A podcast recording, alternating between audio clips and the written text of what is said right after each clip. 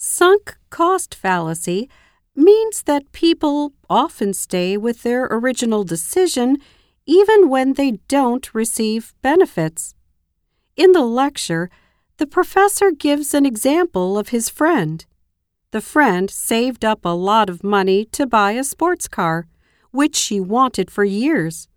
Unfortunately, the car didn't work well, and she had to spend a lot of time and money on repairs. She also had to endure the inconvenience of not having a car sometimes. She had committed so much to the car that she could not get rid of it. It turned out that she still keeps it despite these problems.